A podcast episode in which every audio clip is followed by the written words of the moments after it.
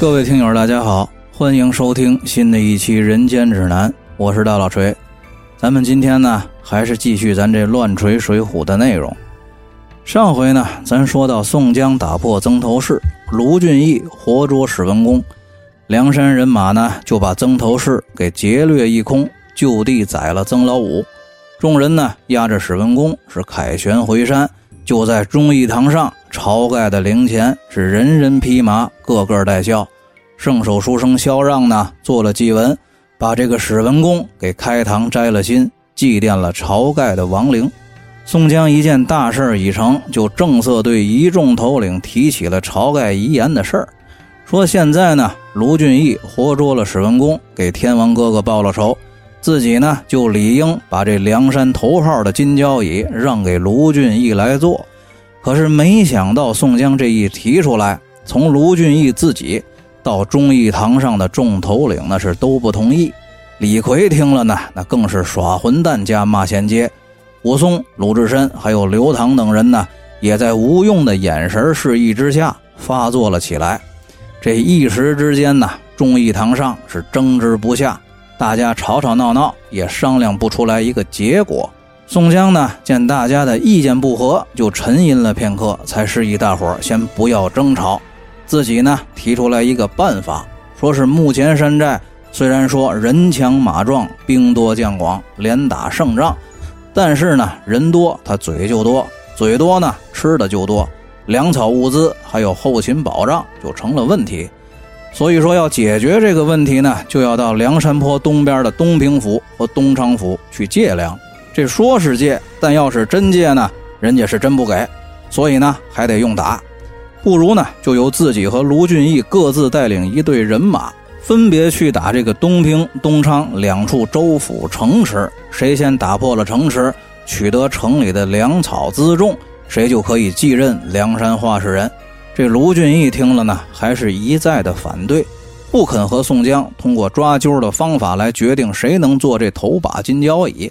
但是宋江呢，还是执意的、坚决的要和卢俊义抓阄决定。说着呢，就让这个铁面孔目裴宣写了两个纸条，自己跟卢俊义两个人伸手抓了阄。结果呢，宋江抓到了东平府，卢俊义抓到了东昌府，众人呢也暂时的消停了下来。当时这个宋江就传令，先大排宴宴庆功，席间呢就做了出兵的具体安排。由宋江带领林冲、花荣、刘唐、史进、徐宁、燕顺、吕方、郭盛、韩涛、彭起、孔明、孔亮、谢珍、谢宝、王英、扈三娘、张青、孙二娘、孙新、顾大嫂、石勇、玉宝四、王定六、段景柱，大小头领二十五名，马步军兵一万，水军头领三名，阮小二、阮小五、阮小七领水军驾船接应，卢俊义带领吴用。公孙胜、呼延灼、朱仝、索超、关胜、杨志、单廷贵、魏定国、宣赞、郝思文、燕青、杨林、欧鹏、凌震、马林、邓飞、施恩、樊瑞、项冲、李衮、石谦、白胜，大小头领呢也是二十五名，马步军兵也是一万，水军头领还是三名，李俊和童威、同盟带领水手驾船策应。要说这个宋江让位呢？我觉得其实他是真心实意的，只是这个宋江让位的真实用意，应该是想把这个卢俊义推上位，摆在明面上当吉祥物用，自己和吴用在后头操纵全局。因为这个时候啊，梁山武装的力量已经具备了相当的战斗力，宋江呢也应该已经在运筹将来时机成熟和朝廷谈招安的事情了。因为这个宋江自己也知道卢俊义的出身、本领、名气，还有社会地位、军事能力，甚至于说相貌都比自己强之千倍。日后跟这个朝廷接触起来，卢俊义那肯定是比自己会更合适一些。而吴用呢，则恰恰也是因为明白这一点，怕卢俊义这个吉祥物的能量太大，假以时日的话，将来一旦在梁山形成了自己的势力。自己和宋江都有可能控制不住，所以呢才会带头反对宋江让位这件事儿。话说呢，这个宋江和卢俊义各自带领着本部人马下山，就开赴了东平、东昌两处州府，兵分两路。咱们呢话也分两头。单说宋江这一路，这大队人马就行进到了离东平府四十里的鞍山镇驻扎。这个宋江呢，久闻东平府有一个兵马都监双枪将董平，而且这会儿呢，梁山武装也越来越正规化，打仗之前呢，好歹也得讲究个先礼后兵。于是乎呢，就写了一封战书，派认识董平的玉宝四携带书信进东平府投递，由王定六陪同。不料玉宝四和王定六两个人进了东平府，把宋江的战书交给了双枪将董平之后呢，董平大怒，完全不顾昔日相识的情面，当时就要把这个玉宝四和王定六推出去斩首示众。这东平府的程太守劝阻董平，双方交战不可斩杀来使。于是呢，董平就命令手下的兵丁把二人给摁倒了，各打了二十训棍，轰出了东平府。这玉宝四和王定六两个人被打得皮开肉绽，互相搀扶着一瘸一拐地回到了营寨，面见了宋江。宋江大怒，拍着桌子呀，就说要踏平东平府，活捉董平，安排人手车辆把玉宝四和王定六送回山养伤之后呢，就要点起人马队伍进攻东平府。这个史进呢，此刻起身。说自己往日和东平府里一个名叫李瑞兰的娼妓有交往，平日呢没少在他们家消费，没少给他们家送钱，自己呢可以潜入东平府，到这个李瑞兰的家里潜伏。俗话说，这婊子爱钱，咱们呢再多给他点钱也就罢了。到时候呢，约定好时间，大队人马在城外攻打，趁董平迎战咱们梁山人马的时候，城内空虚。我呢就可以在城头放火为号，里应外合就能够拿下府城。宋江听了呢，也觉得史进的计划可行，于是就给史进取了一些进城需要的金银。这史进带了金银，随身呢又贴身带了短刀暗器，辞别了宋江，转了个弯就从东平府别的城门混进了城。史进一路啊，就来到了相好的李瑞兰家。这李家老王八一见是史进，先是吓了一跳，不过呢，倒是也没说什么，转身就把史进给让进了屋里。李瑞兰见了史进之后呢，也是先问了史进的近况，又说呀，后来听说史进在梁山坡做了头领，如今这城外梁山大兵压境，要来东平府借粮，问史进这个时候进城来干嘛？史进呢，也是丝毫没有隐瞒。就把自己的来意和目的跟李瑞兰是和盘托出，并且一厢情愿的承诺，等梁山人马打破了东平府，就带李瑞兰一家上山享福。随后呢，就把宋江给的一包金银财物给了李瑞兰。这个李瑞兰虽然说答应的模棱两可、含含糊糊，但是见到这么一大包金银财物，收的可是一点都不含糊。收了金银之后呢，这个李瑞兰就借口给史进准备酒饭，到楼下跟李家老鸨子说了史进的来意，商议如何处置。这李家老鸨子一听呢，就决定要到官府出手史进。随后呢，就一边安排李瑞兰陪史进喝酒吃饭，自己呢，则是跑去东平府衙门里头报了信儿。一个时辰之后呢，史进吃的也差不多了，酒呢也快喝到位了。忽然之间，就听见李家楼下一片喊声，冲上来几十个全副武装的公差，把这个毫无准备的史进当时就给拿了。这众公差把史进押送到了东平府衙门，见了程太守之后呢，任这个程太守威逼利诱，百般的逼问。史进呢，只是咬紧了牙关，一个字儿都不说，被这个程太守打了二百板子，钉上了刑枷，就关进了死囚牢。话说这个宋江自从史进进城之后呢，心里头就不踏实，于是呢就写了书信，把详情告知了吴用。吴用见信之后是大惊失色，跟卢俊义说明了情况之后，连夜就骑马赶到了宋江的营中，见了宋江，详细问明了情况之后，就建议宋江赶紧派人再进东平府打探史进的消息。为了避免东平府产生怀疑呢。让宋江派谢珍、谢宝带五百人马攻打临近的汶上县，再派顾大嫂扮成逃难的农妇，混在汶上县的难民队伍当中，混进东平府。进城之后，如果打听到史进已经被捕，就假装探监送饭，暗中告诉史进，越近夜黄昏前后，梁山人马攻城，让他在监狱里头想办法脱身，放火为号。这一切安排妥当之后呢，吴用马上就辞别了宋江，又回到东昌府卢俊义的营寨去了。随后呢，宋江就依照吴用之计而行，顾大嫂呢也顺利的假扮难民混进了东平府。这进城之后，沿街乞讨，果然就打听到了史进被李瑞兰出卖，如今被困在监狱里，这才知道这个吴用果然是料事如神。第二天，这个顾大嫂呢，准备了一罐子饭，就来到了东平府监狱附近寻找机会。好不容易，终于等着一个年老面善的狱卒。顾大嫂呢，就上前施礼参拜，并且声称狱里的史大郎是自己的旧日主人，对自己呢是恩重如山。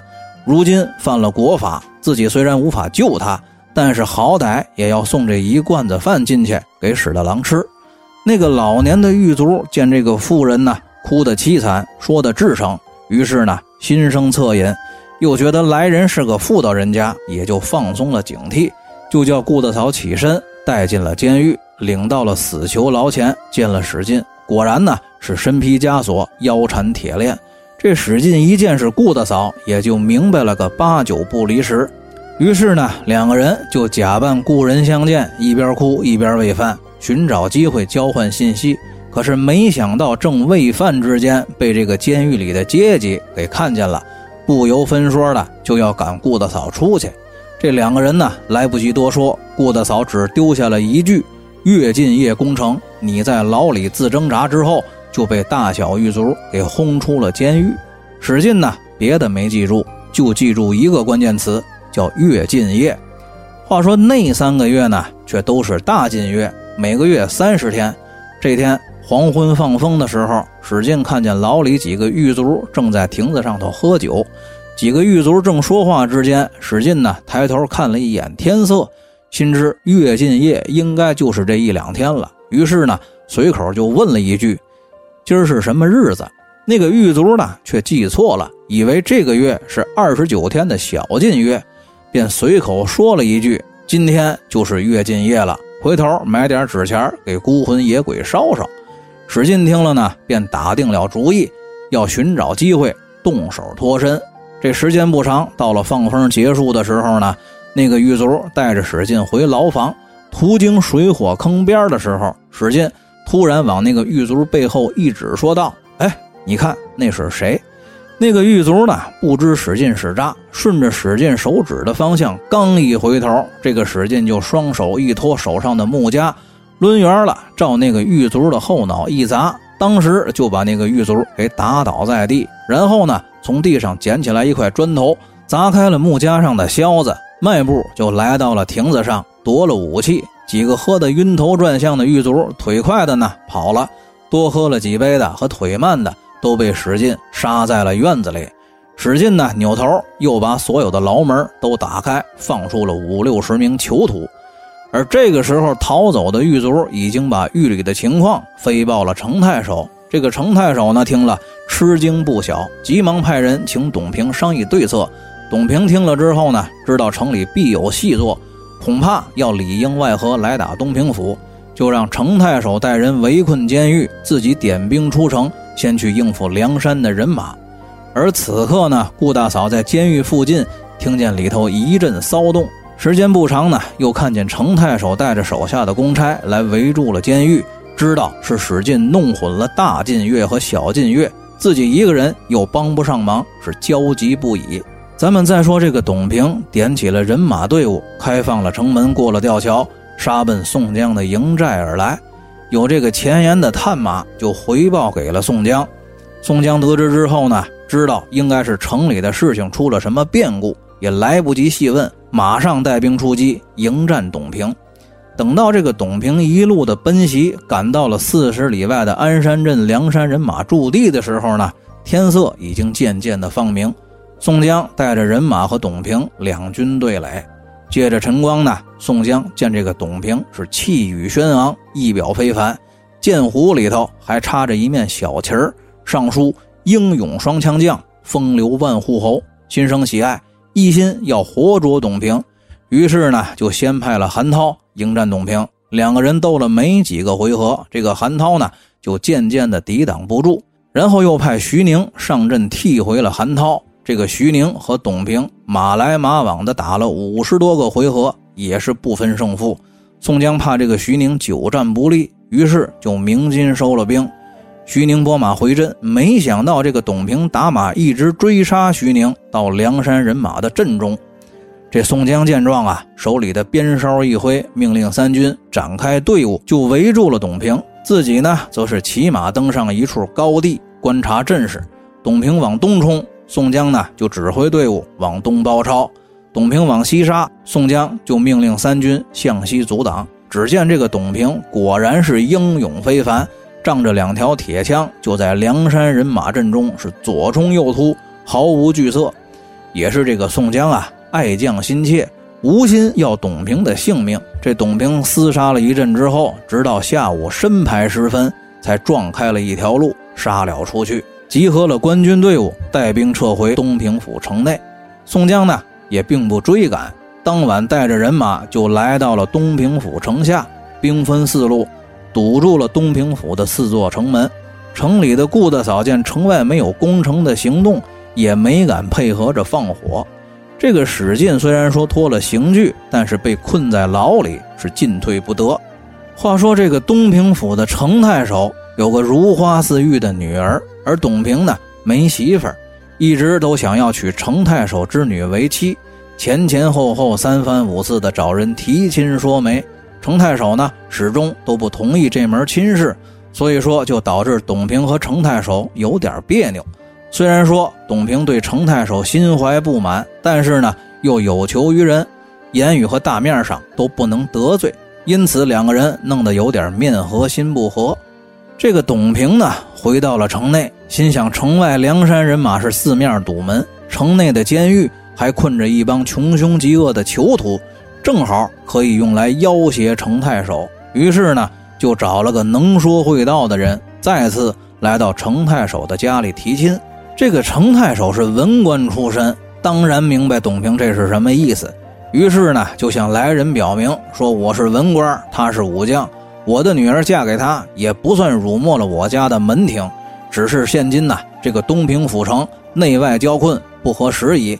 等咱们退了梁山的贼兵，保全了东平府一城的百姓，再谈提亲的事情也不晚。”这个提亲的呢，把程太守的意思回复了董平之后，董平只是顺口表示了一句：“程太守说的对。”但是心里头呢，依旧是闷闷不乐，生怕这个程太守日后会反悔。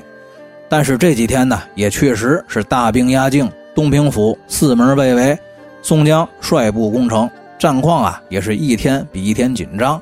这一天，这个程太守来催促董平带兵出城御敌，董平的无奈。只得披挂整齐，跨马提枪出城迎战梁山的人马。这两军呢，刚刚列开了阵势，梁山镇上的花荣和林冲就双双出马来迎战董平。仨人呢，打了没几个回合，这林冲还有花荣就拨马败阵而回，梁山人马也是四散奔逃。这个董平呢，他一心想着退了梁山的贼寇，就能够迎娶白富美。这下眼见梁山的人马败退，他是打马就追。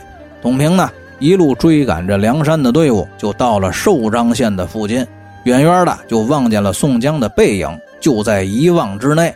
这心中啊不由大喜，急忙催马加快速度，是紧追宋江而去。这一路呢，就又追出了十里的路程，来到了一处村庄，中间是一条大路，两边都是草房。董平呢，不知是计。立功心切，打马紧跟着宋江就进了村不料这个宋江呢，早就已经在村子里设下了埋伏，让王英、扈三娘夫妻俩，还有张青、孙二娘两口子带人藏在了大路两边的草房里。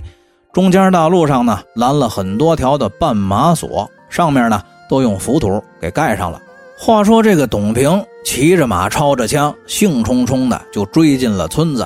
正走在两侧的草房中间的时候呢，忽然之间就听见背后的孔明、孔亮一声大喝：“休伤我家公明哥哥！”紧接着呢，就是一声锣响，只见两侧草房门户瞬间一起大开，眼前就拽起了几条绊马索。董平呢，心知中计，急忙拨回了马头，打算脱离埋伏。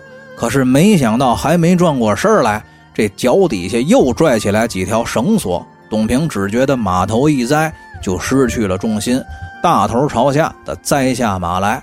王英、扈三娘还有张青、孙二娘顿时就带人冲了出来，夺了董平的枪马，抢了董平的衣甲。两个女头领亲自动手，把这个董平给捆了一结实，刀压脖项，带着就来见宋江。这个宋江见了董平呢，还是老三篇，解绳谢罪，加劝降。董平倒是也识相，不仅表示愿意归顺梁山，还主动的献计献策，要帮梁山人马骗开东平府城门。宋江大喜，马上就命令手下归还了董平的枪马盔甲，让董平在前带路。梁山人马收了旗帜，跟随在后。这个董平呢，一路就回到了东平府的城下。这城上的守城兵丁一看是本府的都监回来，也没有迟疑，马上就放了吊桥，大开城门。这董平一见时机已到，枪尖一挥，率先就杀进了东平府，手起枪落，就挑翻了几个守门的兵丁。后续的梁山人马赶到，砍断了吊桥的铁索，是长驱直入。就涌进了东平府。宋江呢，急传将令，命令三军人等不得滋扰百姓。董平呢，赶到了程太守的私宅，杀了程太守一家，抢了程小姐。宋江命人一边打开了东平府的大牢，放出了史进，一边呢，再去开放州府的粮仓府库，取走了粮草辎重、金银财物，装车运走，交给了阮氏三兄弟押送回山。这个史进出了监狱，带着一队小喽啰赶到了李瑞兰家，把李家老鸨子、李家老王八，连带李瑞兰本人都杀了个干干净净。这宋江呢，见事情办完，该收的收了，该抢的抢了，该杀的也都杀了，就出了个安民告示，再次集结了队伍，带着众头领又回到了城外四十里的安山镇驻地。这众人呢，刚到鞍山镇整顿完毕，准备拔营起寨，带兵回山的时候，有兵丁带着从东昌府前线赶来的白胜进来报信儿。这白胜见了宋江，就报告说：卢俊义率部攻打东昌府不利，接连着输了两阵。这个东昌府有个猛将，名叫张青，绰号梅雨剑，是虎骑军出身。另外呢，此人手下还有两个副将。也十分了得，一个叫花象虎公望，另外一个叫重剑虎丁德孙。这仨人呢都会使暗器，公望呢会打标枪，丁德孙会打飞叉，尤其是这个张青，马上会打飞黄石，而且百发百中，出手绝不落空。卢头领率部抵达东昌府之后，这个东昌府连着十天都不出战。前天这个张青带着人出城跟咱们打了一仗，郝思文。被张青一石头子儿打中了额角，得亏这个燕青一弩箭射中了张青的马皮，才把郝思文给救了回来。昨天樊瑞带着项冲和李衮出战，混战当中呢，项冲又中了丁德孙一飞叉。现在郝思文和项冲都在李俊水军的船里头养伤，所以卢头领特地派我来请您前去东昌府前线支援。宋江听了白胜的诉说之后呢，心里头也不禁替这个卢俊义感到惋惜。于是呢，马上就传令三军改道前往东昌府前线支援卢俊义。话说这个宋江带领本部人马赶到了东昌府前线，会合了卢俊义，安营扎寨，各自诉说了前情。两个人正在中军商议攻打东昌府的事宜的时候呢，就有兵丁来报说梅雨见张青。带着人马在营外讨敌骂阵，这个宋江前者听了白胜还有卢俊义的叙述之后呢，心里头也觉得将信将疑，正打算看看这个梅雨见张青到底是怎么个厉害法。于是呢，马上下令众头领集合，带领人马一起出营来迎战张青。这个宋江立马在阵前观看这位传说中的梅雨见张青时呢，只见这个张青左有公望。右有丁德孙是盔明甲亮，十分的英勇。宋江心里头刚动了那么一丁丁点爱将的心，还没开口说话，这个张青啊就指着宋江骂了一句：“水洼草贼，可敢来决一死战！”宋江呢，也只得把自己本来想说的恭维话给咽了回去，向自己部下的众头领问道：“哪位兄弟愿意迎战这厮？”这话音未落，只见这个徐宁打马挺枪就冲上了阵地。宋江一见是徐宁出马，心中暗喜，心说打张青这样的就得先上硬手，先声夺人，那才行。可是没想到，宋江心里头这点高兴劲儿还没过去。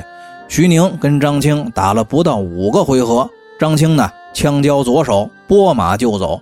这个徐宁刚要追赶，只见这个张青右手往腰间的锦带里头一掏，半扭过身来，顺势一甩，就听见徐宁哎呀一声大叫，一颗石头子儿正打在眉心，徐宁翻身落马。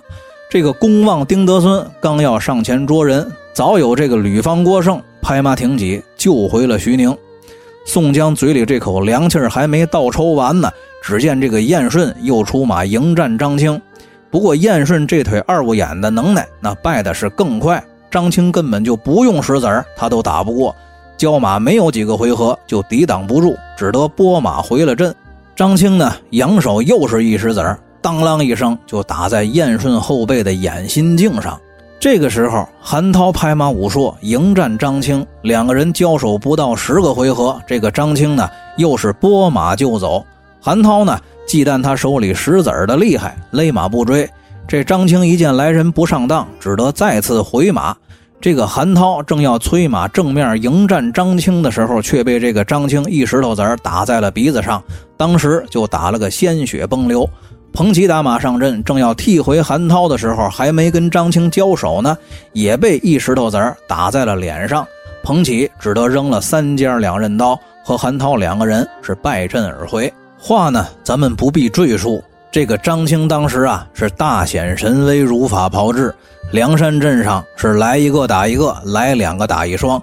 前前后后连打了徐宁、燕顺、韩涛、彭起、宣赞、呼延灼、杨志、朱仝、雷横、关胜等等十余个头领，还活捉了一个刘唐。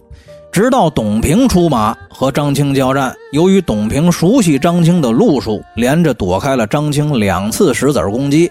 张青呢也知道董平的枪法厉害，一见打不着董平，当时心就慌了，就要拨马回阵。董平呢，一心要立功，追着张青就到了官军的阵前，照着张青的后心就扎。不料两个人呢离得太近，张青急中生智，扔了自己的枪，双手拽住了董平的枪杆。两个人呢一时拆解不开。索超见状，打马就来给董平解围。公望和丁德孙一起来截击索超，三个人呢就打成了一团。林冲、花荣、吕方、郭盛也一起冲出来救援董平。这张青一见梁山的人多，也只得撒手扔下了董平，打马回阵。董平呢，依然是不舍张青，还要继续的追赶，却忘了提防张青的石子儿，被张青回手一石头擦着耳朵根子打了过去。索超呢，见后头有林冲、花荣、吕方、郭盛四个人赶来支援，也扔了公望和丁德孙一起来追赶张青。却被这个张青一石头子儿打在了腮帮子上，只好和董平一起败阵而回。这边阵上呢，林冲、花荣截住了公望，吕方、郭盛挡住了丁德孙。公望的枪法不敌林冲，飞枪又没扎着花荣，被两个人给活捉了。丁德孙和吕方、郭盛缠斗，被燕青趁机一弩箭射中了胯下的战马，也落马被擒。双方呢，这才各自罢战，收兵回了营。话说宋江回营之后呢，想着刚才镇上张青那手飞石的绝技，看着眼前这十来个头青脸肿、流鼻血的手下，心中呢是踌躇不已，一时之间不知如何应对，只得安排人手和车辆，把受伤的众头领以及公望还有丁德孙送回了梁山，自己一个人呢坐在中军大帐里头发愁。这吴用见了呢，就笑着对宋江说道：“公明哥哥。”别发愁，我看这个张青啊，除了会一手飞石头打人的能耐，枪法上倒也稀松平常。现在呢，又折了公望和丁德孙这两个臂膀，偌大一个东昌府，凭他一个孤将，独木难支。您放心，我已经安排好了活捉张青、打破东昌府的计策了。那么，到底吴用定了个什么计策呢？咱们下期再说。